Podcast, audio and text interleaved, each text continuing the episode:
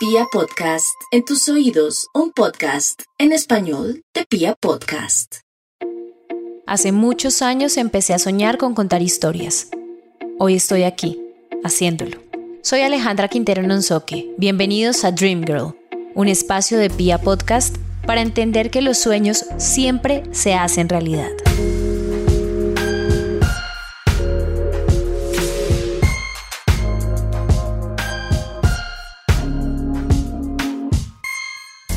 Del mundo de las cámaras a convertirse en referente internacional de la inclusión. En cambio, a mí todo lo que está pasando me dan ganas de celebrar. Haberles dicho en la cara lo hipócritas que son todos es mi mejor regalo de cumpleaños.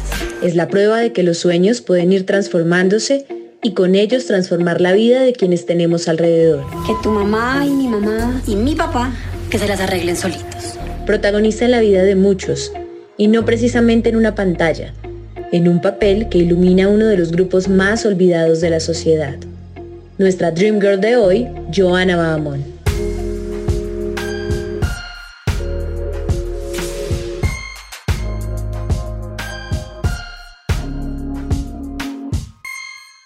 Hola Joana, ¿cómo estás? Bienvenida a este espacio que se llama Dream Girl, este podcast de mujeres poderosas que se convierten en el sueño y también en el modelo a seguir de muchas otras mujeres. Nos alegra mucho que estés con nosotros en esta tarde. Muchas gracias a ustedes por invitarme. Joana, vamos a retroceder en el tiempo y queremos que nos cuentes qué soñabas cuando tú eras pequeña, qué querías ser cuando fueras grande bueno, de pronto voy como a dañar el sueño de muchas, pero es que yo no soñaba como con nada en especial.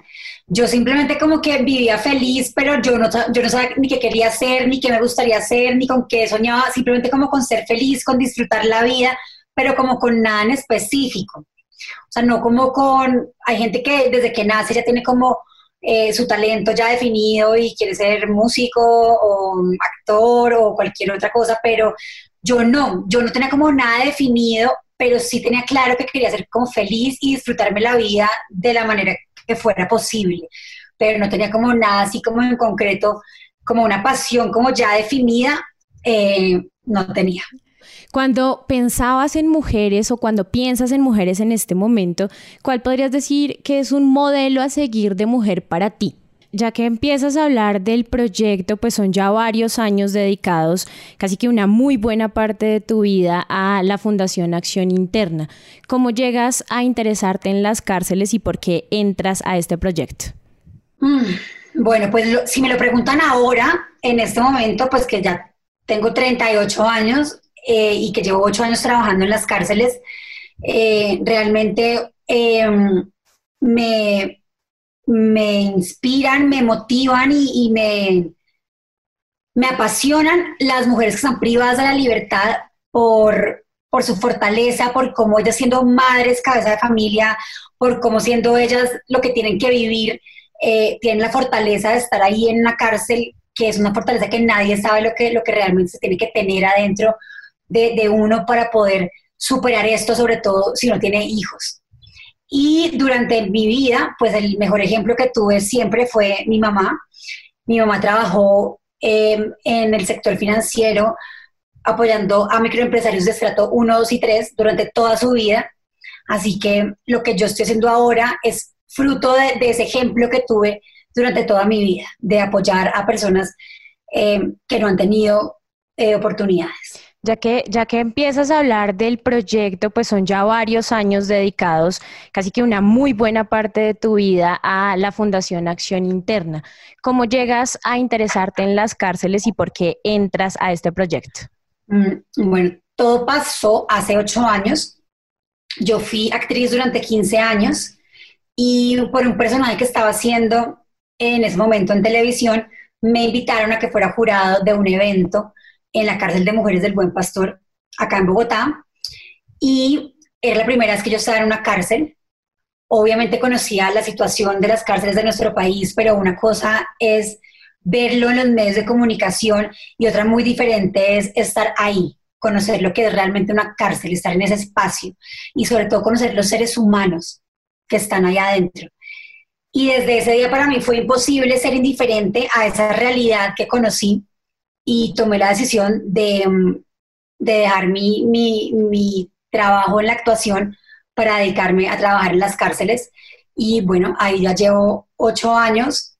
Hemos trabajado en casi todas las cárceles de Colombia con más de 30 mil personas privadas de la libertad. Y mm, bueno, encontré mi pasión tarde, pero la encontré a los 30 años. Eh, me di cuenta que realmente esto es lo que yo soñaba hacer en mi vida, es lo que realmente me hace feliz.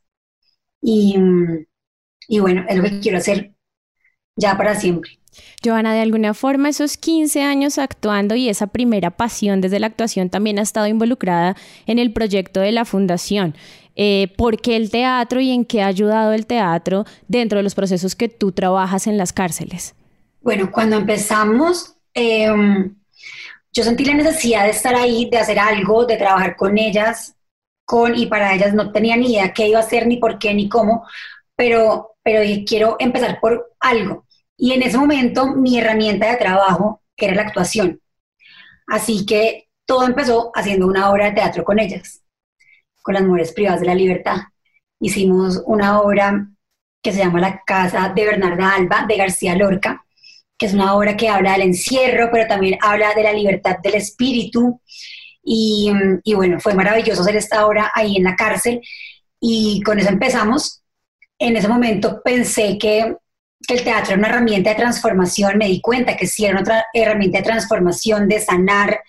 Em, y, y bueno, después Ahora, por ejemplo, hace una semana terminamos nuestro cuarto Festival Nacional de Teatro Carcelario lo hicimos virtualmente por toda esta contingencia. Eh, y, pero ya es una actividad que está eh, totalmente posicionada en la fundación y sabemos el buen resultado que tiene de juntar la población civil con la población carcelaria porque sacamos las obras de teatro de la cárcel y las mostramos afuera y los ganadores los traemos al Festival Nacional de Teatro, eh, al Festival Iberoamericano de Bogotá. Entonces es, es un contacto de nuestra población carcelaria con nuestra población civil, con su familia, una reconciliación. Eh, y realmente el teatro es una parte fundamental eh, en toda nuestra metodología de intervención de ahora de la Fundación. ¿Cómo es esa experiencia de poder participar para ellas en eventos como el Festival Iberoamericano de Teatro de Bogotá, como mujeres y como personas que genera este tipo de contacto en ellas? Bueno, lo más importante de este proceso, creo yo, eh, más allá de que sea pues en un espacio tan importante como, como el iberoamericano, porque nosotros en la fundación siempre hablamos que trabajamos no por caridad, sino con calidad. Es muy diferente. Entonces siempre queremos tenerlos en los mejores espacios para que así la resocialización sea de la mejor forma posible y más allá de, este espacio y, de lo que significa el iberoamericano, lo más importante es como el proceso durante el montaje de las obras de teatro, de cómo eh, por medio de un personaje ellas hacen catarsis de emociones, cómo hay una reconciliación de ellas con ellas mismas, de ellas con su entorno, de ellas con su familia, porque su familia está en la primera fila del teatro, viendo como 500 personas atrás están aplaudiéndoles a, sus mamás. Entonces realmente es, algo muy transformador y reconciliador, sobre todo. Son, es un espacio de reconciliación. Creo yo que lo más importante em, de, de, esos festivales de teatro es este, este encuentro y esta reconciliación entre estas dos poblaciones que finalmente pues somos una sola sociedad. Hay otro proyecto que resalta de la Fundación Acción Interna y que ha salido en diferentes lugares y es el restaurante interno. Este proyecto, ¿cómo nace y por qué es importante dentro de todo lo que ustedes realizan con la población carcelaria? Bueno, interno eh, fue un proyecto maravilloso. Eh, nosotros tenemos tres líneas de acción en la fundación. La primera es toda la parte de crecimiento interno, espiritual, apoyo rehabilitación de adicciones, apoyo psicosocial. La segunda es toda la exteriorización de esos sentimientos por medio del arte y la cultura, ahí está el festival. Y la tercera es trabajo interno, que es toda la parte de productividad. Que las cárceles no sean solo centros de reclusión, sino centros productivos. Ahí está el restaurante de Cartagena. Entonces, eh, casi que inspirado en el festival, donde generamos esos espacios de encuentro, quisimos seguir eh, teniendo actividades donde pudiéramos seguir eh, juntando a la población civil con la población carcelaria y hicimos el restaurante en Cartagena, el primero en el mundo adentro de una cárcel de mujeres abierto al público. Y mm, bueno, duró tres años hasta diciembre de ahorita porque um, trasladaron la cárcel, entonces pues se acabó la cárcel, se acabó el restaurante y ahora empezamos externo, ahora aquí en Bogotá con gente que ya ha salido de la cárcel. Pero la experiencia de interno fue maravilloso, mm, mucho más allá de todos los reconocimientos que tuvo ese restaurante porque realmente fue lo que no esperábamos. quedamos seleccionados por la revista Time como uno de los mejores 100 sitios del mundo para visitar. Eh, bueno, y tuvo muchos reconocimientos en esos tres años. Y más allá de eso, creo que lo más importante de este proceso es que todas las mujeres que trabajaron ahí con nosotros, una vez recuperaron su libertad, nunca reincidieron. O sea, la tasa de reincidencia nuestra, de la gente que pasó por el restaurante, es cero. Y eso es realmente como lo, lo que más importa y el mayor reconocimiento que podemos tener es eso. Y bueno, hoy todas las mujeres que pasaron por ahí están trabajando en los mejores restaurantes de Cartagena o tienen sus propios emprendimientos y, y bueno, pues eso, eso es realmente como haber tenido un muy buen resultado con este proyecto. Joana, también hay un libro de esta experiencia, de las historias privadas de la libertad, y son esas historias que has descubierto con el trabajo que has realizado con esta población. Dentro de la portada del libro tenemos un mensaje de la importancia del perdón. ¿Qué encuentran las personas que se acercan a estas historias privadas de la libertad? Bueno, pues este libro... Em, ha sido una sorpresa todo eso porque primero yo nunca pensé que iba a escribir un libro. A mí me lo habían propuesto hace tres años y traté de empezarlo, pero como que no, no fluyó, las, no, lo hice, no me sentí como preparada en ese momento. Y hace un año me lo volvieron a proponer y, y bueno, lo empecé a hacer y ahí sí como que fluyó todo. Y hoy, por ejemplo, el libro cumple un mes desde que lo lanzamos y ya va en su tercera edición entonces, eso nos tiene felices, como ver cómo el apoyo de la gente, cómo quieren conocer lo que pasa dentro de la cárcel, lo que quieren conocer, eh, todas las historias de segundas oportunidades. Y mm, en este libro, bueno, yo desde hace ocho años que dejé la actuación, yo ya no quería ser la protagonista de nada ni contar mis historias, sino en este momento quería como, en ese momento, empezar a volverlos a ellos protagonistas, a contar sus historias y hasta ahorita lo estoy logrando hacer con este libro. Ellos son los protagonistas de este libro, son ocho historias de ocho personas eh, privadas de la libertad, las escogimos eh, muy diferentes, muy, para tener como diversidad y que toda la población carcelaria se, se viera reflejada en estas ocho historias. Y, y, lo mismo nos va a pasar a nosotros como lectores. Nos vamos a identificar seguro con alguna de las ocho historias. Y, y, bueno, pues estoy feliz por eso, por haber logrado visibilizarlos de la forma que yo quería, por haber logrado que ellos sean los protagonistas de este, de este libro, que mm, las oportunidades sean también una, una la, la, enseñanza y la motivación para leer este libro. Así que este libro es casi que un sueño cumplido, no tanto por escribir un libro, porque nunca ni me lo imaginé, sino por el resultado que está dando el libro. Si tuvieras que escoger una historia que sea la que te representa a ti, a Joana Bamon, ¿cuál sería? Todas, un poquito de cada una. Y, y, eso me di cuenta hace poquito que me preguntaron eso, como cuál de todas me identificaba más y empecé a pensar es, y digo, como, esta, y después dije, no mentiras, esta. y me di cuenta que en verdad todas tienen algo que, que, que, con lo que yo me identifico. Todas las ocho historias tienen algo muy importante eh, con lo que me identifico y no me había dado cuenta hasta ahora. Y bueno, por algo será que, pues, que las escogimos y que me siento tan cómoda y tan feliz de mostrárselo a todo el mundo. ¿Y cómo fue elegir esas ocho historias? Porque todos los días te encuentras con historias, con personas, ya son varios años dedicados a este proyecto. Esas ocho que están en el libro porque son especiales o porque son diferentes. Bueno, eh, um, pensamos como escogimos, digamos, escogimos 10 personas historias. Y de una escogí como ocho, se me dieron como ocho personas a la cabeza. Ocho, fueron ocho, no sé por qué no fueron diez, fueron ocho. Y las pusimos y yo conté como la historia de cada una y dijimos, eso está perfecto porque están muy diferentes cada una. Entonces fue como, como que tenían que ser esas. las historias. Desde el principio fueron como las, que, las primeras que me llegaron a la cabeza. Eh, son personas que, que, conozco mucho, que me ha impactado mucho sus historias, que, mm, que las quiero, que son especiales en mi vida.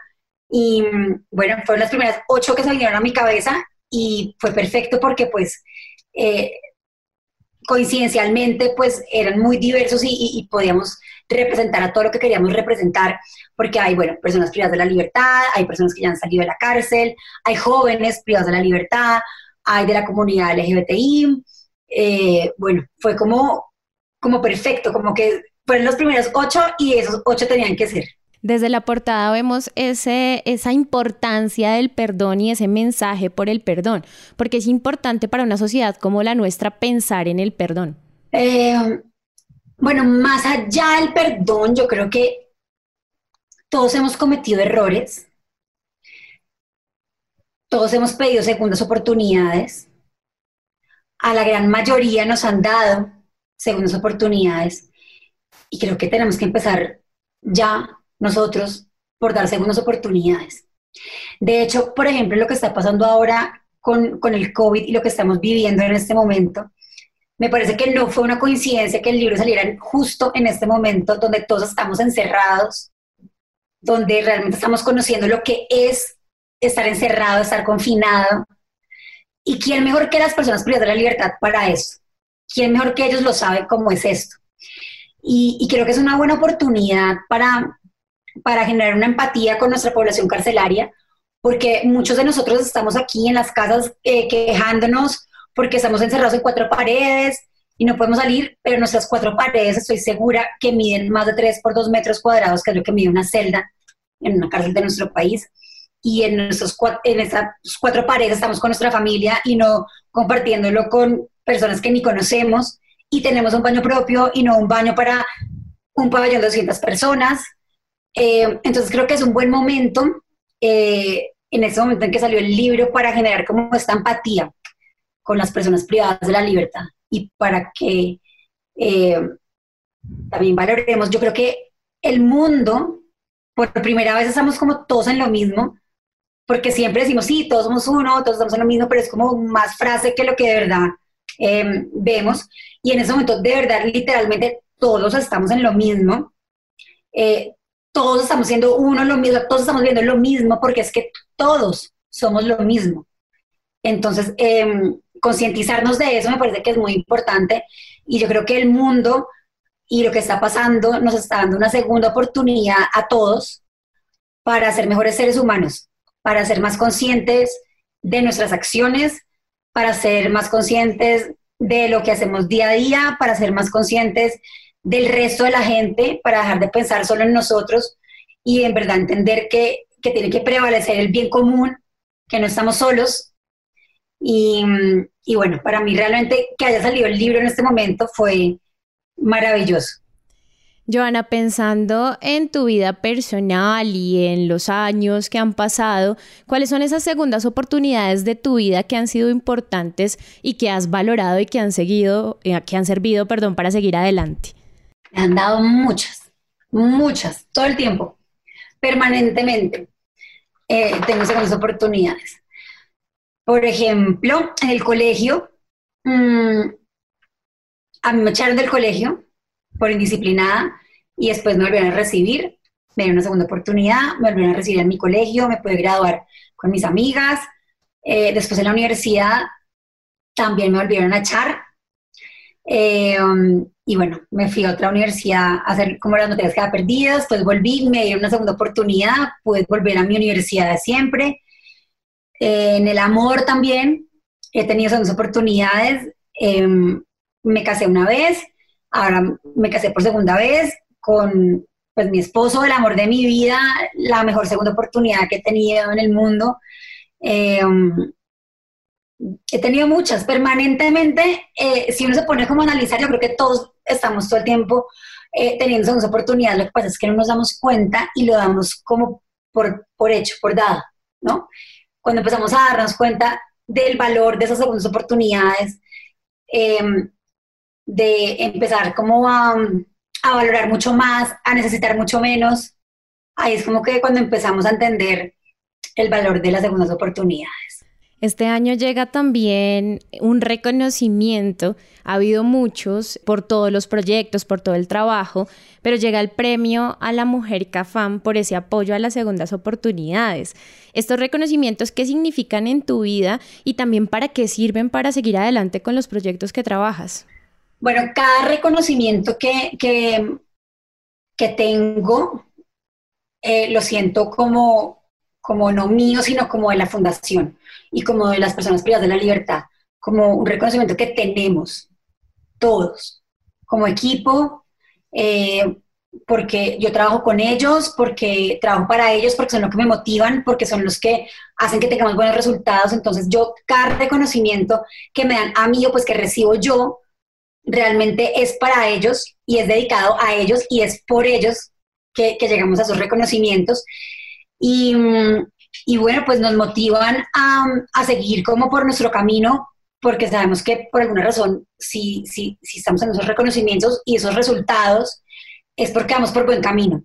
Y, entonces como que nos, nos, da como fortaleza, porque obviamente todo el tiempo tenemos millones de obstáculos. Trabajar en una cárcel no es fácil y, y tenemos muchos obstáculos, pero yo creo que todo este apoyo externo y de la gente em, nos motiva como a seguir, a seguir, a seguir y, y bueno, y ahí estamos con todas las dificultades que hemos tenido, y, pero también hemos tenido el mejor ejemplo de las personas que están privadas de la libertad de convertir todas esas adversidades en oportunidades. Y es lo que nosotros enseñamos y hacemos también.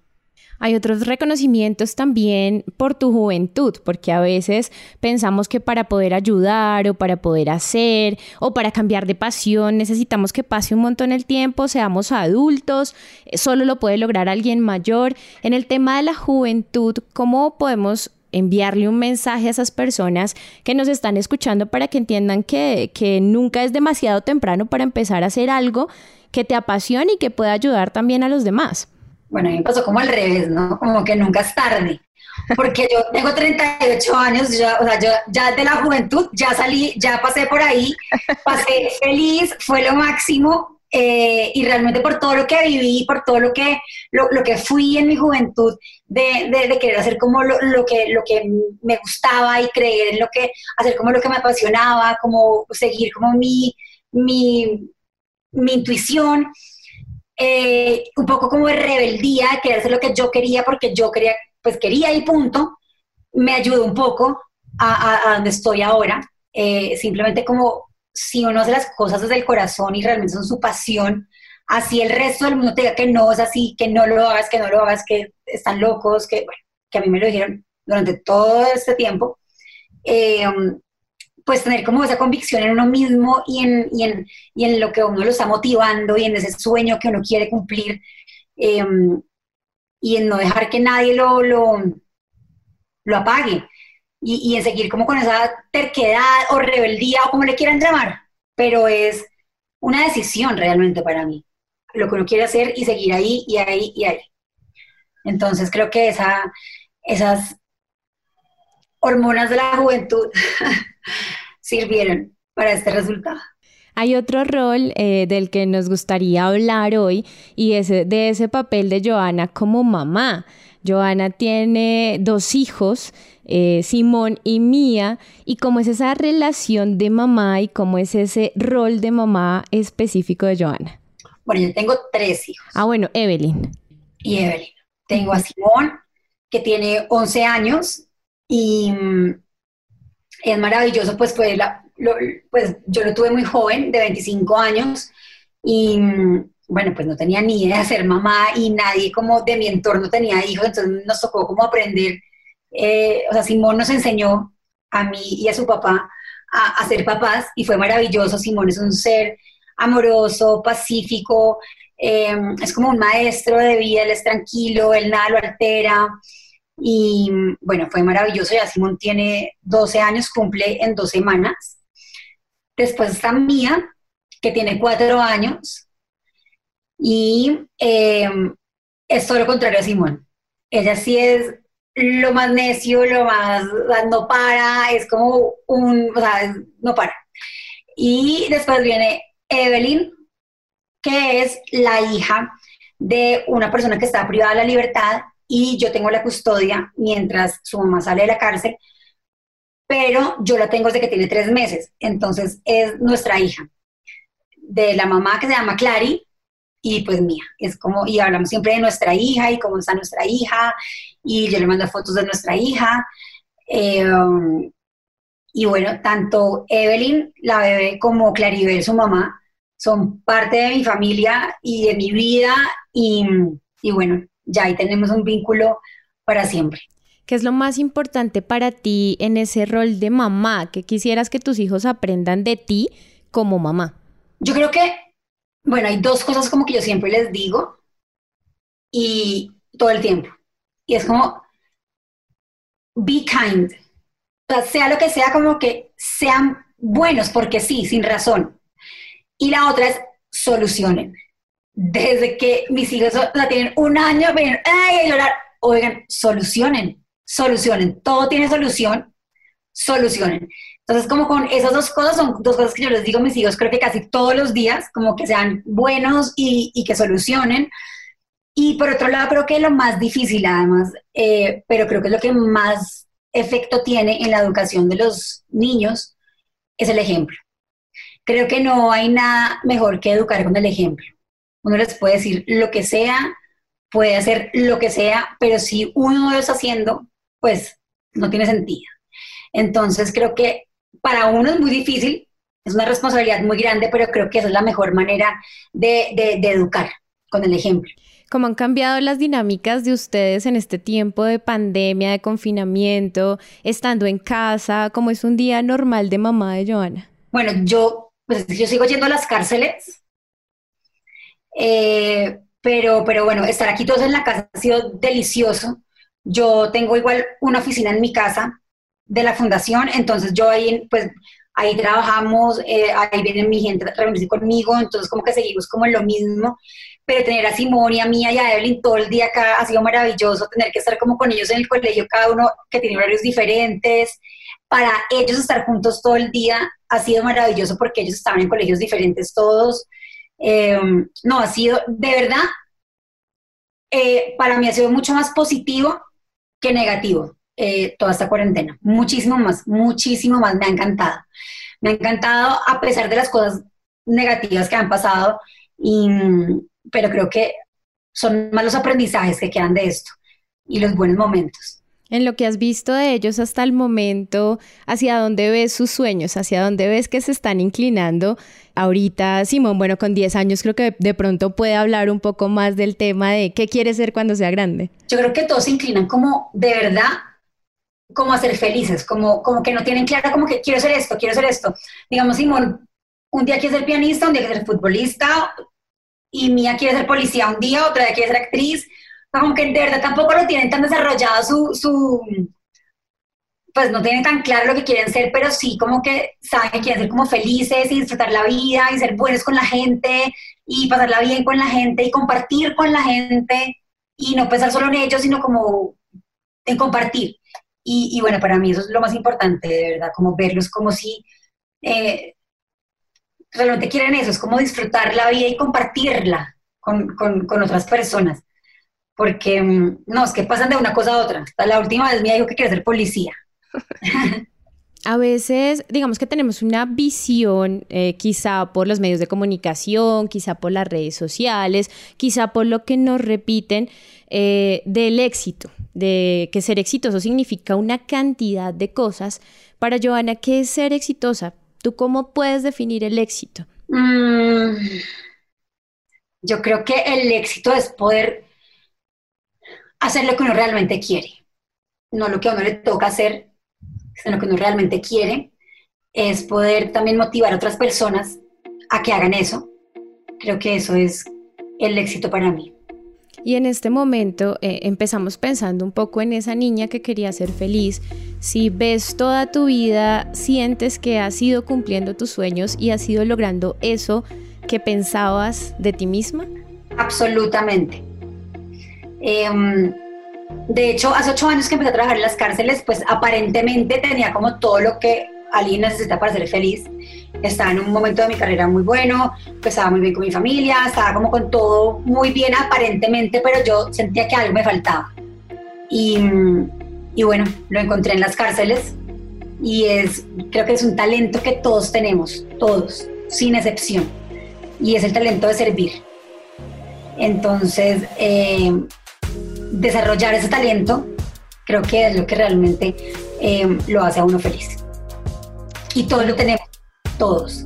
Bueno, pues ahí tenemos a nuestra Dream Girl de hoy, Joana Bamón. Muchísimas gracias por acompañarnos en este espacio, Joana. A ustedes, mil gracias por invitarme.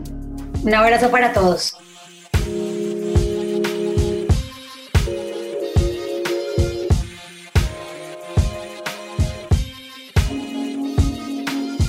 Dream Girl, un espacio de Pia Podcast para entender que los sueños siempre se hacen realidad.